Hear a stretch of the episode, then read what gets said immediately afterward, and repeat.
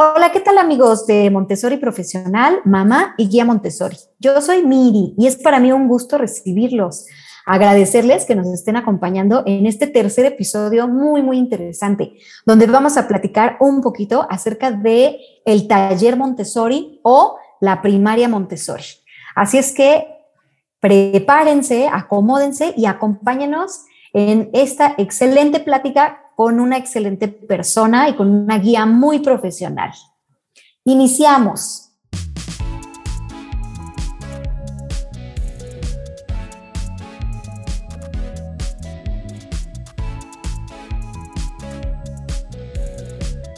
Hola, ¿cómo están amigos? Nos da mucho gusto recibirlos el día de hoy porque además tenemos una invitada súper, súper experta en el tema les quiero platicar que hoy vamos a charlar un ratito acerca de cómo funciona una primaria Montessori o lo que nosotros le llamamos taller en Montessori.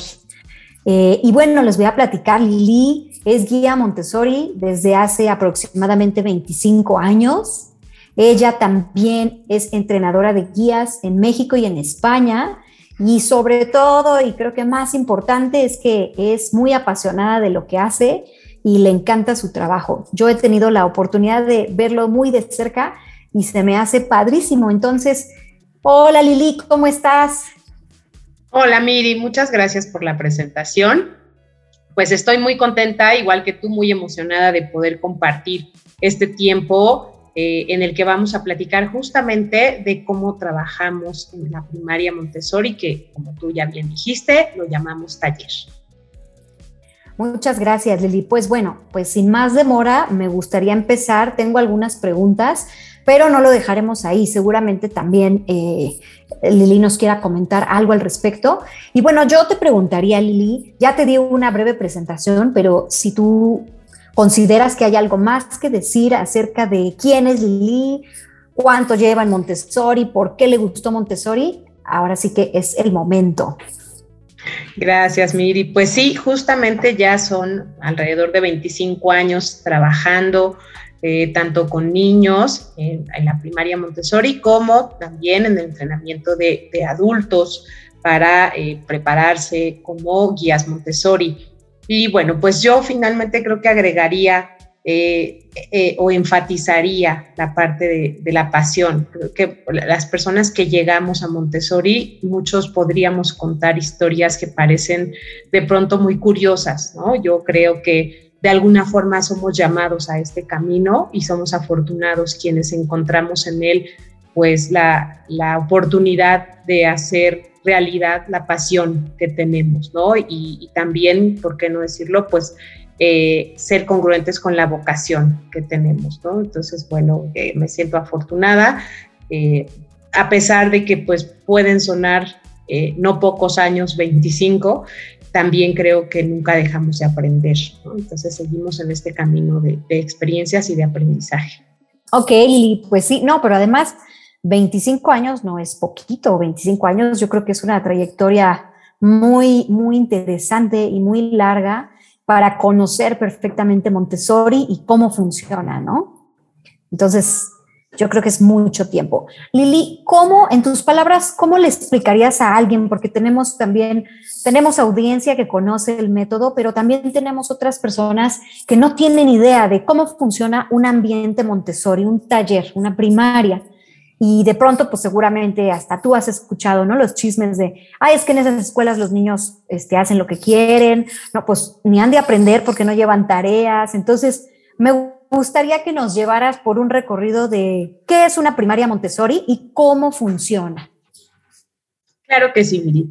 Pues es realmente es toda una aventura tratar de explicarlo, pero vamos a, intentar ser muy puntuales justo para compartir esta información con la gente que eh, quizás no ha escuchado hablar tanto de la metodología o tiene una idea equivocada, como señalas. Eh, y me gustaría empezar eh, mencionando algunos conceptos importantes que son parte de la filosofía Montessori, porque esto no solamente eh, pues eh, es el resultado de la investigación de, la doctora María Montessori después de muchos años que, se refleja en una pedagogía, sino que la base importante de donde surge esta pedagogía, pues es una filosofía como tal, ¿no? Eh, que además, pues todo este trabajo está basado en el método científico, porque ella, pues como toda una científica, aplicó este método en su trabajo. Entonces, me gustaría mencionar algunos conceptos fundamentales de la filosofía Montessori, eh, en que en general podemos eh, pues observarlos eh, y de estos parte el trabajo tanto de la primaria como de los otros niveles que tenemos en, el trabajo con, con, los niños, ¿no? No solamente en la primaria. Y lo primero sería pues que estamos hablando de un desarrollo integral, no solamente hablamos de un avance académico en donde los niños van a aprender matemáticas o gramática, sino que el trabajo que hacemos en estos ambientes desde la pedagogía Montessori busca que los niños y las niñas tengan realmente un desarrollo integral. Entonces estamos hablando sí de la parte cognitiva, sí de la parte académica, pero también de la parte emocional, de desarrollo social eh, y de todo lo que nos conforma como individuos. Esto me parece que es eh, pues muy, muy importante. También hablamos del desarrollo de la independencia, que es otro elemento fundamental. El hecho de eh, hacer todo lo posible porque los niños vayan alcanzando eh, la independencia de acuerdo a la etapa de desarrollo. Y ahorita voy a explicar un poquito qué es lo que correspondería a la primaria. También el aspecto de socialización es muy importante en todos los niveles, pero en primaria es fundamental porque los niños se encuentran justamente en una etapa, entre los 6 y los 12, en donde existe esta, digamos, esta sensibilidad especial para todo lo que tiene que ver con la sociedad, con cómo funciona y cómo yo eh, puedo, yo como niño, como niña, puedo eh, ir conociendo esta sociedad y de alguna forma ensayando cómo estar inserto en esta sociedad. También otro eh, concepto fundamental es la libertad, pero la libertad con responsabilidad. Es, como dices, muy curioso como eh, en muchos eh, lugares o estos rumores que se han malinterpretado de que los niños hacen lo que quieren en las escuelas Montessori, que está por supuesto malentendido, es curioso porque una de los, de los pilares justamente son los límites, porque los límites van a permitir a los niños ejercer esta libertad de la que también eh, se, pues que se les brinda en los ambientes, pero siempre va a haber esta parte de límite que los niños necesitan para que esta libertad sea ejercida justamente con responsabilidad. Y aquí vamos también a mencionar lo que es la disciplina interna, que es algo que surge también dentro de la filosofía Montessori y que está ligado a esta, esta posibilidad de libertad dentro de los ambientes. Y por último, y no menos importante, está el concepto de educación cósmica, que es un concepto que María Montessori pues desarrolla eh, en la etapa de su vida en la que estuvo viviendo en la India fundamentalmente. Eh, es muy complejo tratar de explicar lo que es la educación cósmica. Hay textos completos acerca del tema.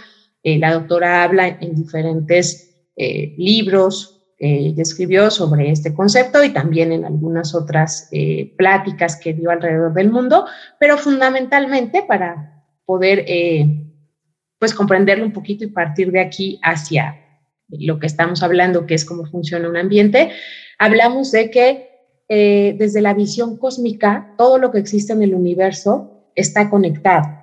Todos los elementos que existen eh, en nuestro planeta y por supuesto en general en el universo tienen una tarea fundamental que es una tarea muy importante y que de alguna manera todos dependemos del trabajo que realizan los otros, ¿no? Tanto seres vivos como no vivos.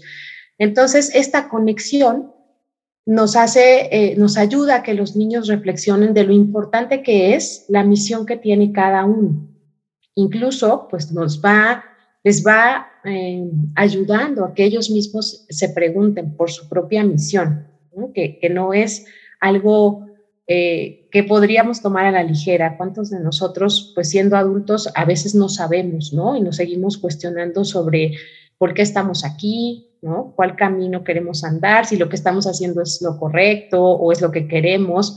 Y realmente es algo que como niños creo que muchos no tuvimos la oportunidad de cuestionarnos. Entonces, desde la educación cósmica, por supuesto que se abre esta puerta que eh, pareciera que no es un tema de niños, pero que por supuesto que en esta etapa de desarrollo se puede, se puede ir eh, trabajando, ¿no? Entonces, bueno, con esta base de estos conceptos, que como decía yo, es tratar de poner un poquito más eh, sencillo toda esta parte de la, de la filosofía que, que es algo, pues, es toda una, una charla de, de, muchas, de mucho tiempo, ¿no? Pero bueno, estas serían como, desde mi punto de vista, las bases fundamentales, ¿no? Y a partir de estos, de estos términos, de estos conceptos, vamos entonces a observar que en los ambientes Montessori, que es como llamamos a los salones de clase, que es todo un espacio preparado para el desarrollo integral del niño, en los ambientes Montessori tenemos actividades adecuadas a la etapa de desarrollo. Estas actividades, pues son, eh, como decía yo, el resultado del trabajo de María Montessori de muchos años, incluso ya hablando del taller con la colaboración de su hijo Mario, en donde las actividades que se proponen a los niños, pues son atractivas porque están planeadas después de un largo proceso de observación, están planeadas de acuerdo a lo que el niño necesita, lo que, lo que está señalando la etapa de desarrollo que está viviendo. Son actividades que además la mayoría de ellas tienen un control de error y esto permite que el niño tenga también la oportunidad de ser independiente, es decir, que no necesite todo el tiempo al adulto para saber si lo que está haciendo es un proceso correcto. Eh, lo que decíamos, ¿no? La independencia y la libertad. Entonces, los niños en el ambiente pueden elegir materiales y actividades de trabajo siempre con reglas, ¿no? Bajo ciertos límites. Entonces, por ejemplo, los niños pueden tomar un material para trabajar o elegir una actividad, siempre y cuando esta actividad o este material ya haya sido mostrada por el guía, ¿no? Que es el maestro o la maestra. Si la actividad ya ha sido mostrada y los niños la conocen, en el momento en que ellos decidan, la pueden elegir. Otra regla importante es que si ese material está siendo ocupado por otro niño o por otros niños, por supuesto que deberán esperar su turno para poder eh, trabajar con este material. También, bueno, esto lo podemos ligar directamente con lo que decíamos de la socialización. En los ambientes Montessori tenemos edades mezcladas, es decir, generalmente hay eh, niños que tienen tres edades y por eso la primaria Montessori, el taller se divide en taller 1, podríamos eh, ubicar como la primaria baja y taller 2, que es la primaria alta, ¿no? Entonces, taller 1 de los 6 a los 9 aproximadamente y taller 2 de los 9 a los 12. Y aquí, como les decía, pues empieza un trabajo muy importante respecto a lo que es la socialización. Es como un primer ensayo, ¿no? Dentro del ambiente es como tener este ensayo de cómo es una sociedad. Este grupo al que pertenezco y que por tanto se vuelve importante y relevante para el niño, tiene también una dinámica pues que está de alguna forma replicando lo que es una sociedad, ¿no? Entonces, hay estos límites que me permiten saber qué puedo hacer, qué es adecuado y qué no es adecuado, ¿no? Entonces, esperar mi turno para tomar el material para trabajar, para participar si estamos teniendo una charla, para preguntar, por supuesto, también existe la posibilidad de ayudar a otros, que generalmente surge pues, con los niños más grandes, ayudan a los más pequeños, aunque también puede suceder que algún niño que sea más pequeño ayude a uno más grande en algo que eh, es muy bueno, ¿no? Que esto también es maravilloso porque entonces vamos aprendiendo que aunque haya niños más pequeños, pueden compartirnos de lo que saben, ¿no? También proponemos para los ambientes de primaria para todos en general, pero en primaria esto es muy importante, que este espacio en el que estamos es de todos. No es el salón de la maestra tal, ¿no? Sino es el, es el ambiente de todos. Es un espacio en el que todos pasamos mucho tiempo durante el día y es nuestro espacio. Y a partir de ahí, bueno, empezamos con algo importante que es eh, quitar como esta parte protagonista que tiene el adulto normalmente en las escuelas tradicionales. Como principio, pero también es compartir esta responsabilidad y compartir la responsabilidad significa decirle al niño, sin decirlo textual, sabemos, confiamos en que tú puedes ayudar a cuidar este espacio, porque este espacio es tan tuyo como, como mío, ¿no? Como del adulto. Entonces, también confiamos en que esta gran responsabilidad de cuidado tú la puedes llevar a cabo. Y otra cosa muy importante es el trabajo en equipo.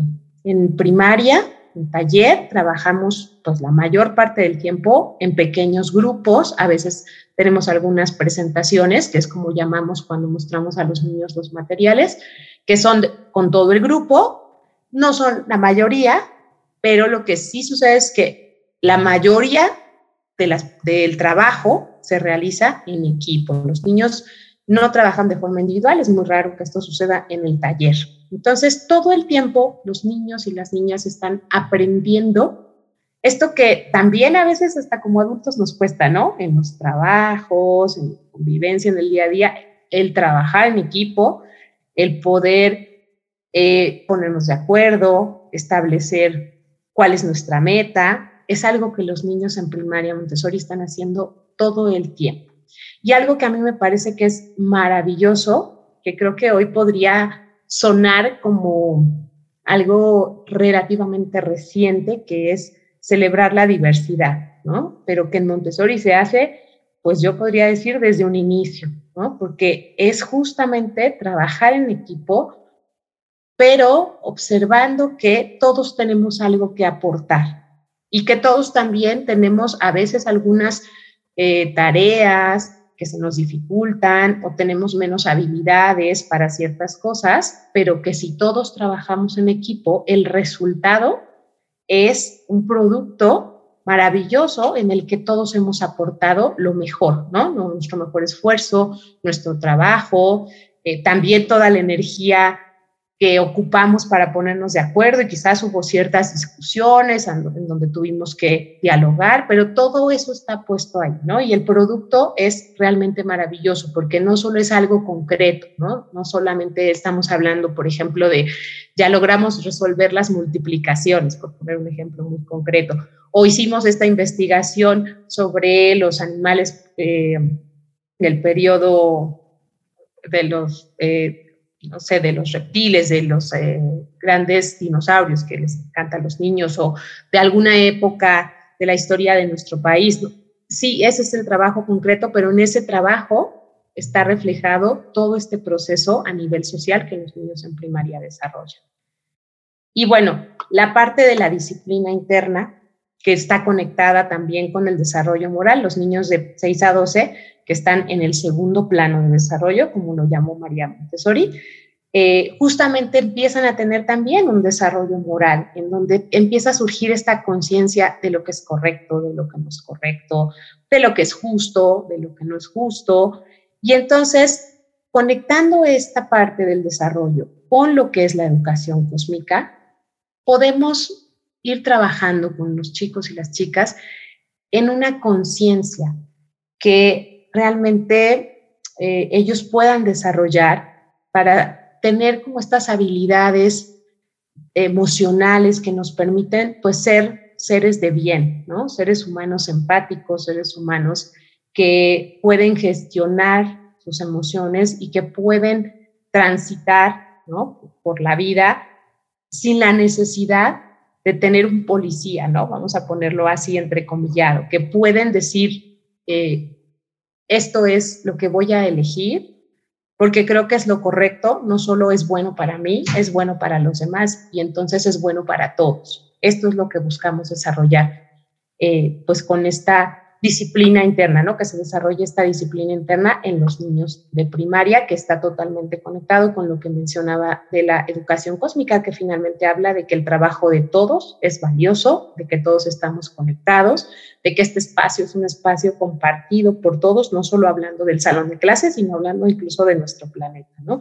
Entonces, bueno, con esta, eh, pues, perspectiva podemos darnos cuenta justo con lo que comencé, vamos más allá, ¿no? En un ambiente Montessori de lo que es solamente un avance académico. Estamos pensando en que ayudemos a los niños a tener un desarrollo integral y que podamos generar en ellos una conciencia que permita, eh, pues justamente em, hacer un cambio en la sociedad que vivimos, ser eh, pues seres humanos que aporten cosas positivas en su entorno.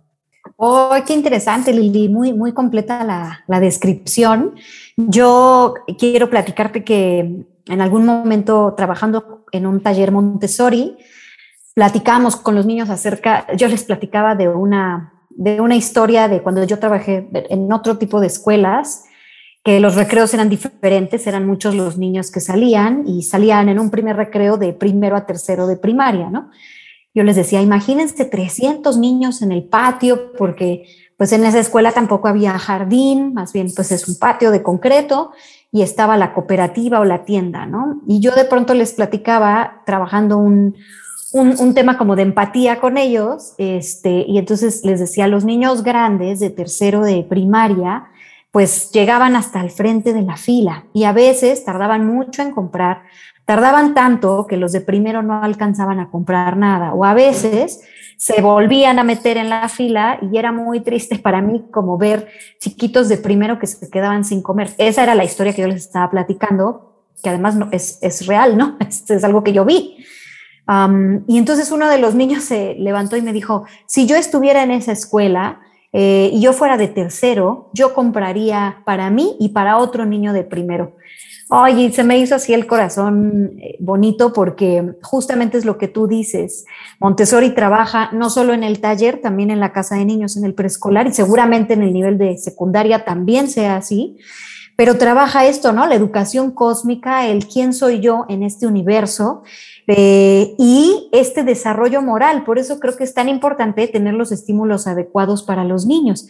¿Qué pasa con los niños de esta escuela que yo platico de 6 a 12 años, ¿no? ¿Cuál va a ser el desarrollo moral si estamos viendo bien que no importa que yo me preocupe o no por el otro mientras yo ya comí, ¿no?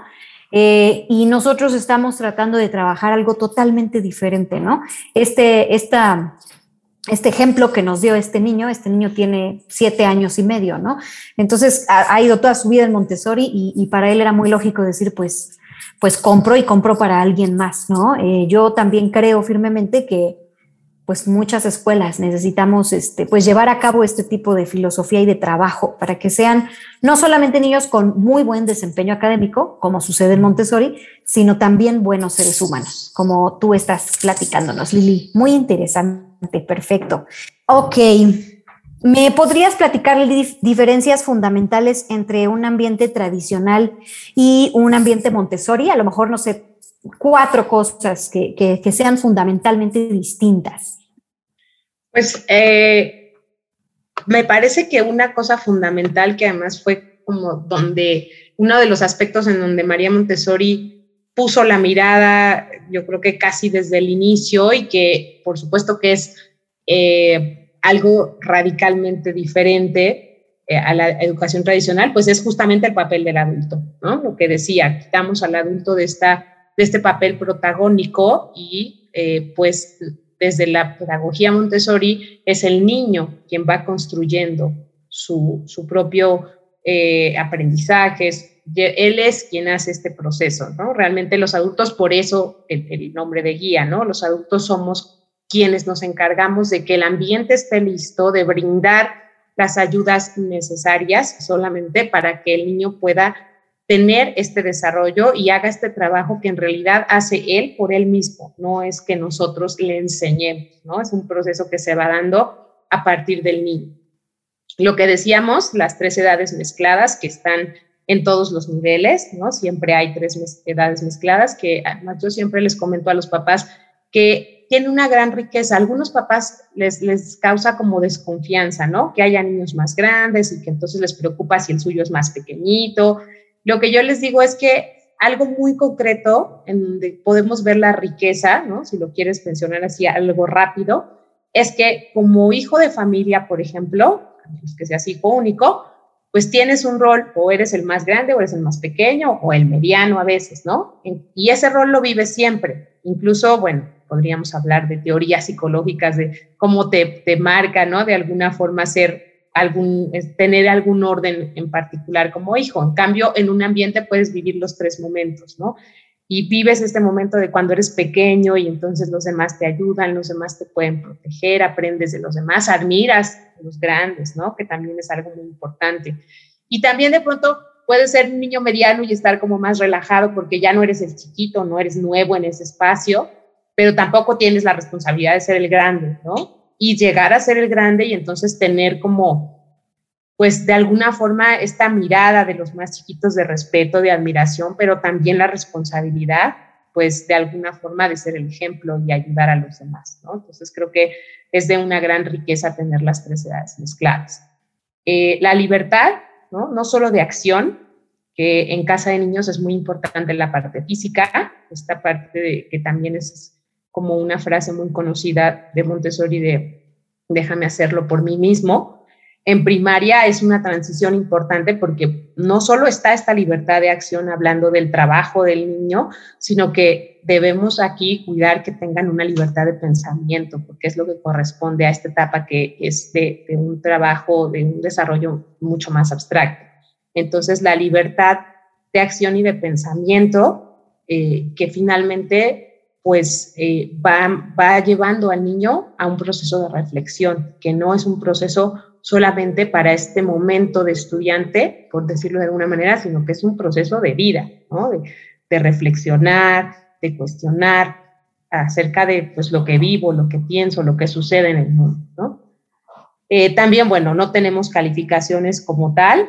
Las escuelas que están incorporadas a una escuela, a, perdón, a la Secretaría de Educación Pública en México, pues sí tenemos que cubrir con ese requisito, pero no es algo que los niños necesariamente conocen, ¿no? Es algo que nosotros vamos gestionando a partir del avance que vamos observando, pero no adjudicamos estas calificaciones de manera, eh, o sea, los niños no, no, tienen esa información generalmente, eh, porque en realidad el avance de los niños se va, em, digamos que, mm, considerando a partir del avance individual, no, no es un, parámetro general, sino que vamos observando a cada uno de los niños y de acuerdo a su ritmo y a sus intereses, vamos evaluando más de manera cualitativa que cuantitativa el avance de cada uno de los niños, ¿no? Y el parámetro, pues, es el propio niño, no es eh, no, no, hay, no existe una comparación, ¿no? La comparación es con ellos mismos, ¿no? Cómo estaba el mes anterior, qué logros tuvo, qué logros hubo en este mes, pero con ellos mismos respecto a su propio proceso. Por supuesto, el uso de material de desarrollo, que es eh, pues quizás una de las cosas más conocidas de la metodología Montessori. Yo diría que también eh, que el error es bienvenido, ¿no? Que el error no se ve como algo negativo, sino como justo parte del proceso que nos ayuda a aprender. Eh, bueno, ya lo mencionaste, que no dejamos tareas porque pues, realmente consideramos que los niños hacen un trabajo muy importante en las horas que están dentro del ambiente y si los niños tienen interés en seguir profundizando en algún tema y de ellos surge este interés y quieren continuar en casa ese trabajo, por supuesto que lo pueden hacer, pero surge a partir del interés del niño, no es algo impuesto por el adulto. Y en general, lo que decíamos, pues las actividades que tenemos dentro del ambiente son actividades que potencializan el desarrollo integral. Entonces estamos hablando, por ejemplo, de tener presente el arte, cada oportunidad que tenemos, de que realmente ellos puedan producir esta parte de, la creatividad, que esté presente no solo como un área aislada, sino que esté presente en el trabajo de geometría, pero también cuando hacen una presentación de animales, que esté presente todo el tiempo, ¿no? Y también que vayan conociendo, pues, sobre estos grandes pintores, escultores, este, escritores, también tienen esta, esta parte, ¿no? Y algunas otras actividades como cocinar, por ejemplo, en muchas escuelas existe un huerto, o hay también actividades que tienen que ver con el cuidado de animales, tener un gallinero, por ejemplo, o tener una mascota. Y algo muy interesante que son las salidas autónomas, que no voy a profundizar porque igual podríamos hacer todo un programa de salidas autónomas, pero se refiere principalmente a que los niños que tengan interés en profundizar en algún tema puedan salir del ambiente, puedan ir, por ejemplo, eh, a una fábrica en donde se produce no sé, este, no sé, se hacen eh, algunos objetos de vidrio, ¿no? Y a, investigar cómo se trabaja con este material o que puedan ir a un museo a profundizar en, un tema que están trabajando en el ambiente sobre prehistoria. Entonces, los niños que tienen este interés pueden organizar una salida para profundizar en el tema. Pero lo maravilloso de estas salidas autónomas es que no solamente van a ir a profundizar sobre un tema están investigando, ¿no? Un tema muy concreto, sino lo que implican estas salidas, porque los niños son encargados de organizar todo, ¿no? De investigar los horarios de este lugar, los costos, este, qué cantidad de dinero tienen que llevar cada uno, cómo nos podemos trasladar. Claro, siempre son apoyados por adultos, pero tratamos de que estas actividades se realicen de la forma más independiente posible para que los niños vayan desarrollando otras habilidades como el manejo del dinero, nuevamente la socialización, también la gestión de límites. Y bueno, pues son ejemplos de cómo vamos eh, poniendo al alcance de los chicos actividades que van eh, pues apoyando este desarrollo integral. Ok, Lili, muchas gracias. Pues sí, suena bastante mm, diferente a lo que se, a lo que se trabaja a lo mejor en un sistema pues más tradicional, donde pues a lo mejor tenemos cuadernos, libros, etcétera, pero no tenemos todo esto que tú nos acabas de, platicar. Lili, ¿nos podrías platicar eh, cuál es la utilidad del material Montessori? Sí, claro, Miri. Pues bueno, eh, es importante que no perdamos de vista nuevamente que este material surge a partir de muchos años de observación, que María Montessori realizó y que surge a partir de lo que ella observa en relación a lo que a los niños les interesaba, lo que les llamaba la atención, que los mantenía concentrados. Y entonces realmente es el resultado de todo este registro metódico, científico, de lo que ella observó. Entonces son materiales que están totalmente eh, diseñados para cubrir las necesidades de cada una de las etapas de desarrollo. Entonces, eh, aportan para los niños una experiencia muy concreta, sobre todo hablando de casa de niños, incluso de comunidad infantil, que es un ambiente anterior, más pequeños. Eh, son materiales que aportan una experiencia concreta que a partir de este trabajo con, de la mano del niño, literalmente el trabajo con su mano, ayuda a que el niño vaya teniendo este proceso de desarrollo. En primaria, el trabajo de la mano sigue siendo importante, pero digamos que ahora se convierte en la base del proceso de aprendizaje que va a concluir con una abstracción, porque justo los niños de primaria, como ya lo decíamos, están en este proceso donde ya pueden eh, tener esta abstracción, pero no, no podemos eh, partir, De, que lo primero sea la abstracción. Los que fuimos a una escuela tradicional aprendimos todo de manera abstracta, ¿no? O casi todo. En cambio, en una escuela Montessori se va construyendo este, este proceso, se va realizando este proceso con ayuda del material. Entonces, el material aporta esta experiencia concreta que permite al niño ir desarrollando estas abstracciones. Y eso es maravilloso porque entonces logramos que lo que está el niño aprendiendo realmente esté fundamentado en la comprensión, no en la memorización o en la mecanización, como muchas veces pasa en las escuelas tradicionales. Los niños pueden, a partir del trabajo con el material, no solo comprender lo que están haciendo, sino que también les permite de pronto plantear algunas hipótesis, ¿no?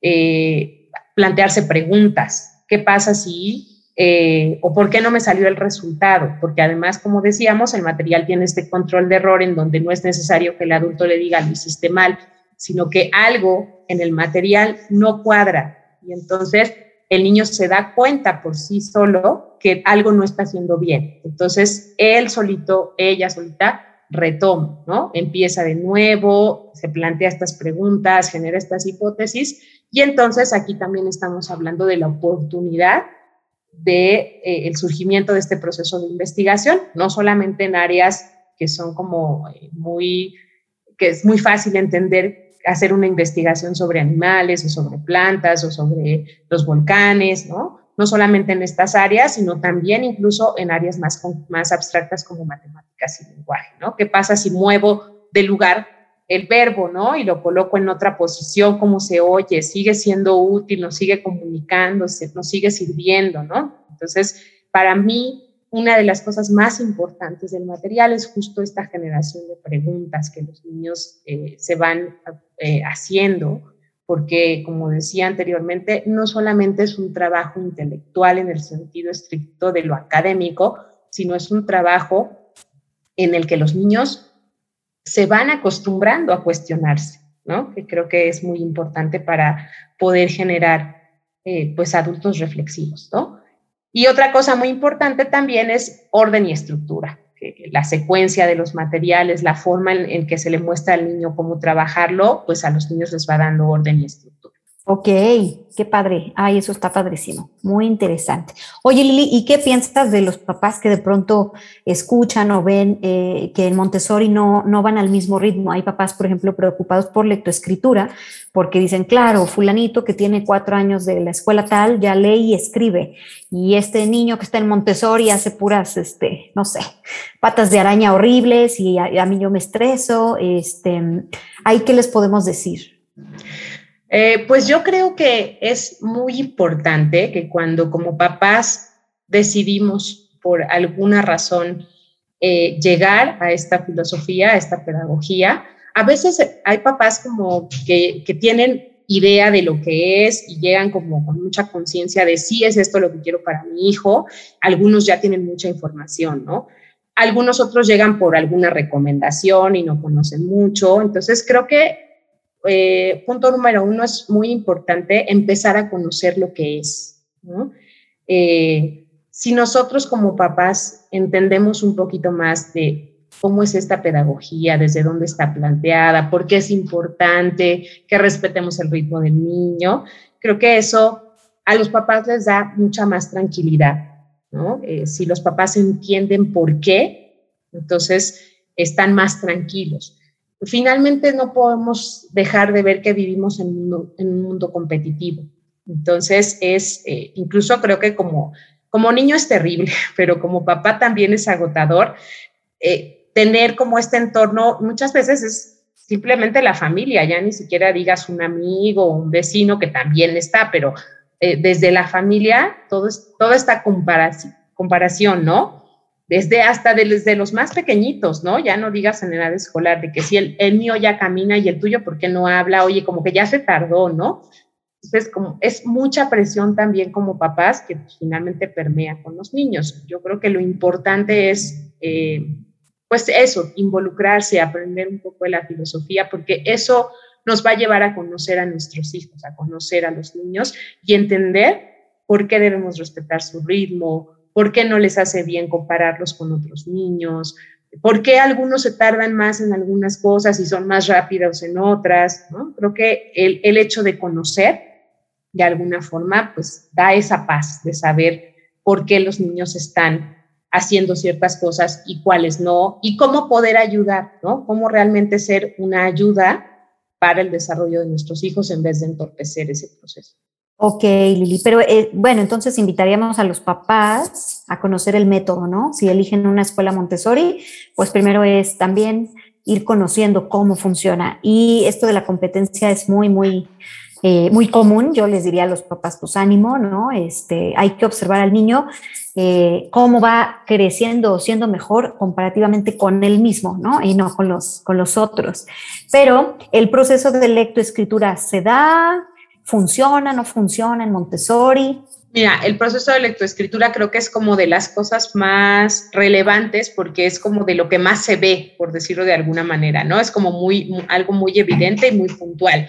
Entonces, así como en este proceso, yo te diría que es en todos los procesos, igual operaciones básicas, este, tanto esta parte académica como otros procesos que tienen que ver con el desarrollo integral, ¿no? La socialización, este, el manejo de los límites, todos estos procesos pues son justo individuales, ¿no? Entonces, creo que justo el hecho de conocer la pedagogía te puede dar esa tranquilidad como papá, porque lo que vas a encontrar es que la metodología tiene todas las bases para, para ayudar al niño a, a desarrollar esta lectoescritura, ¿no? Hablando concretamente de este proceso.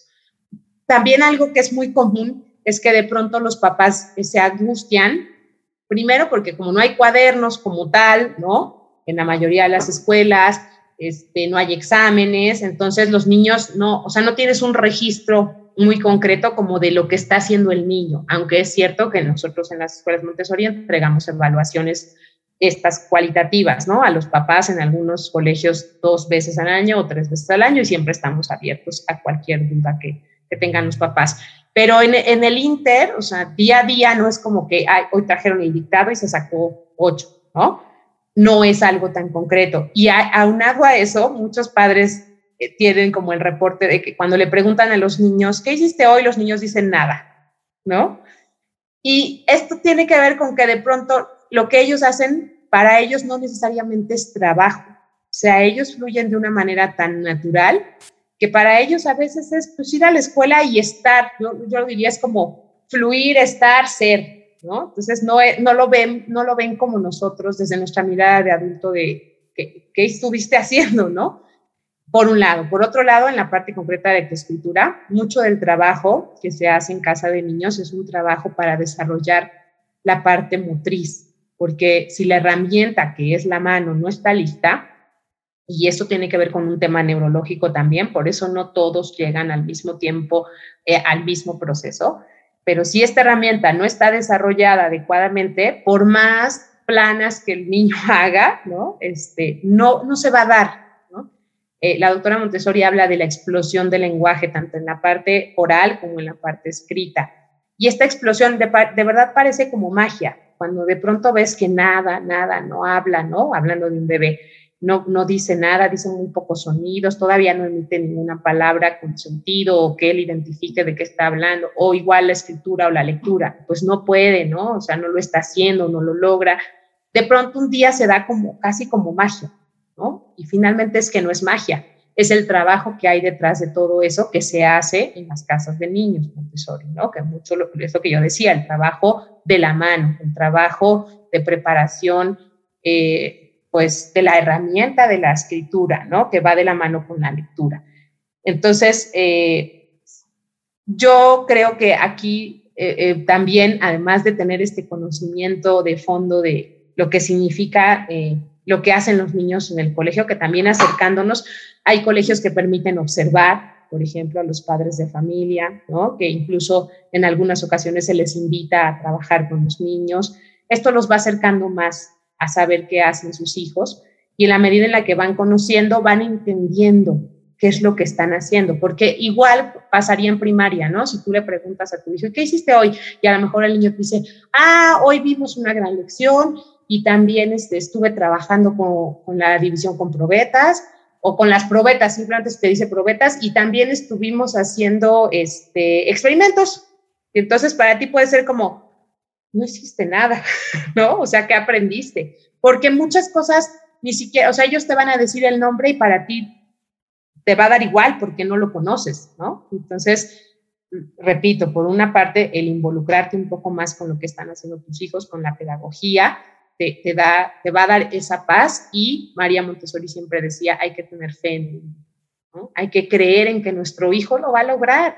Si nosotros empezamos a dudar, pues aunque no lo digamos, aunque no lo hagamos, eh, no lo externemos, no se los eh, digamos literalmente, esta duda en nosotros, ellos lo sienten, son tan, tan perceptivos que ya desde ahí estamos poniéndoles eh, una barrera, ¿no? Cuando, cuando estamos dudando de los pasos que ellos están dando. Entonces creo que la información en ese sentido lo es todo para poder tener más tranquilidad y seguir apoyando a nuestros Perfecto, Lili, muy interesante, porque además sí hay manera de evaluar en Montessori el avance de los niños, ¿no? O sea, nosotros pasamos de la suma a la resta, eh, no pasamos a la resta si no hacemos una lección de tres periodos confirmando que el niño tiene muy clara la suma. Entonces, claro que hay manera de evaluar y de medir el conocimiento y muchas veces un niño Montessori te dice, pues jugué y realmente no está jugando, está haciendo trabajos.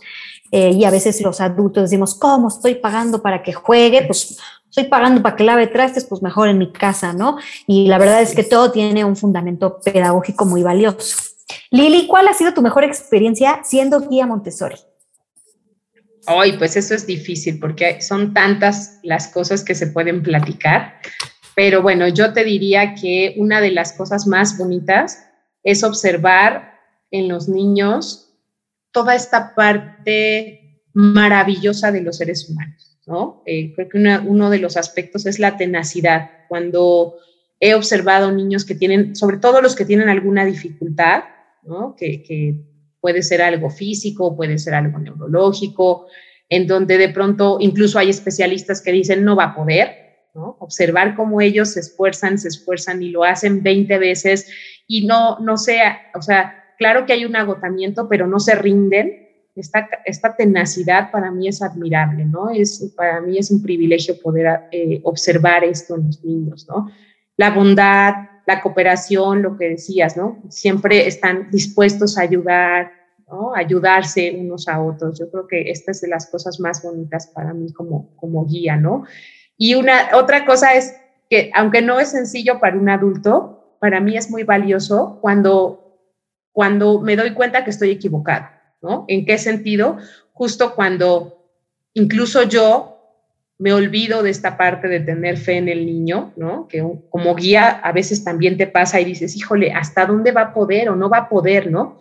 Y me siento, eh, es, es, una, es una emoción encontrada porque de pronto es decir, híjole, me equivoqué y no creí, ¿no? Pero al, al final es una alegría darte cuenta de que estabas equivocada y de que el niño llegó mucho más lejos de lo que tú pensabas o de lo que el especialista señaló. Eso me parece un, gran privilegio poder vivir eso y decir, me equivoqué y me da mucho gusto haberme equivocado porque este niño llegó mucho más allá, ¿no? Y logró lo que se propuso. Ok, sí, hemos tenido muchos de esos eh, hallazgos en, los talleres y en las casas de niños. ¿Y qué es lo más bonito para ti, Lili, de ser guía Montessori?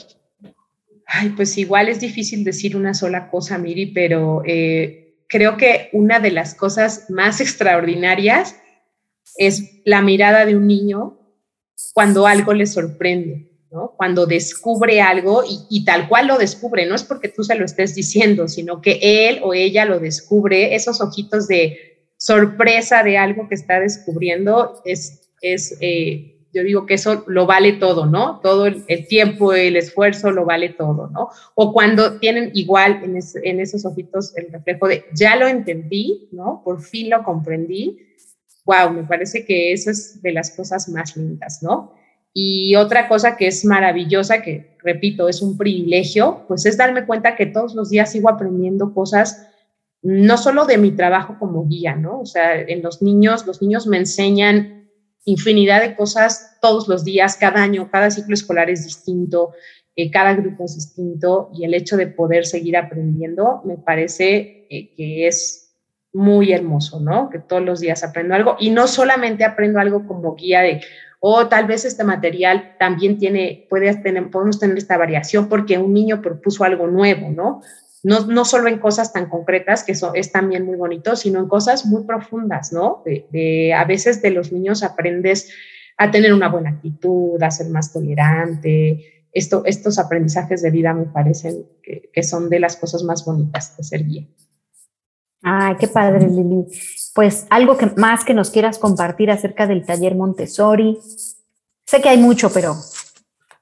Pues yo creo que una de, las, una de las mejores cosas que podemos decir acerca de las escuelas Montessori en general es que los adultos que no fuimos niños Montessori y conocemos la pedagogía Montessori, ya sea como guías o como padres, eh, yo creo que la mayoría de nosotros eh, decimos qué feliz hubiera sido si hubiera estado en una escuela Montessori, ¿no? Entonces creo que eso es, en resumen, lo que, lo que significa estar en uno de estos espacios, ¿no? Creo que es un espacio lleno de vida, de diversidad, de posibilidades, ¿no? Que creo que eso es lo que debería ser la vida, finalmente, ¿no? Si es que, pues, si alguien no conoce, está, pues, que la invitación es abierta. Hay muchas escuelas que, por supuesto, que son reservadas porque también cuidamos mucho la privacidad de los niños, la seguridad de los niños, pero hay escuelas que te permiten también, ¿no? Observar estos procesos y darte cuenta realmente de lo que sucede ahí. Cuando alguien tiene estos comentarios que tú mencionabas al inicio de que los niños hacen lo que quieren, de que no hacen nada, yo siempre digo, puedo asegurar casi que esa persona nunca se ha parado en un ambiente, porque en cuanto tú te paras en un ambiente Montessori, te maravillas de lo que ves ahí, ¿no? Entonces, pues eso, que si no conocen, ¿no? que por supuesto sigan escuchando el podcast para que sigan conociendo y que busquen. Ahora también esto de la pandemia nos ha permitido tener a, la mano mucha información. Entonces, que busquen información, sobre todo los libros escritos, pues directamente por la doctora Montessori, porque de pronto hay también demasiada información que no siempre surge de, pues, de la raíz, ¿no? Entonces, siempre acercarse a los libros de la doctora Montessori creo que es fundamental. Muchas gracias, Lili. Pues sin duda, eh, esta es una primera entrevista, pero estoy segura que vamos a necesitar un capítulo más, a lo mejor para ejemplificar un poquito más eh, qué sucede en un día en, en, el taller Montessori, ¿no? Porque pues nos, nos ha faltado tiempo. Muchas gracias a todos por habernos escuchado y por habernos visto también. Yo soy Miri y, para mí siempre es un gusto que nos visiten en el podcast o en el video. Acuérdense que si tienen dudas, por favor, mándenlas por correo o por el WhatsApp que dejamos en la descripción. Y no se pierdan el siguiente episodio también, que habla de el movimiento en niños pequeños. También tenemos una gran experta con una trayectoria muy grande en trabajo de estimulación temprana y psicomotricidad con niños pequeños. Así es que, eh, ya sabes, échame un WhatsApp 55 5252 3909. yo soy Miri y me dio mucho gusto haber estado con ustedes en este rato y que ustedes nos hayan podido acompañar. Ayúdenos a compartir esta información para que llegue a más gente. Hasta pronto.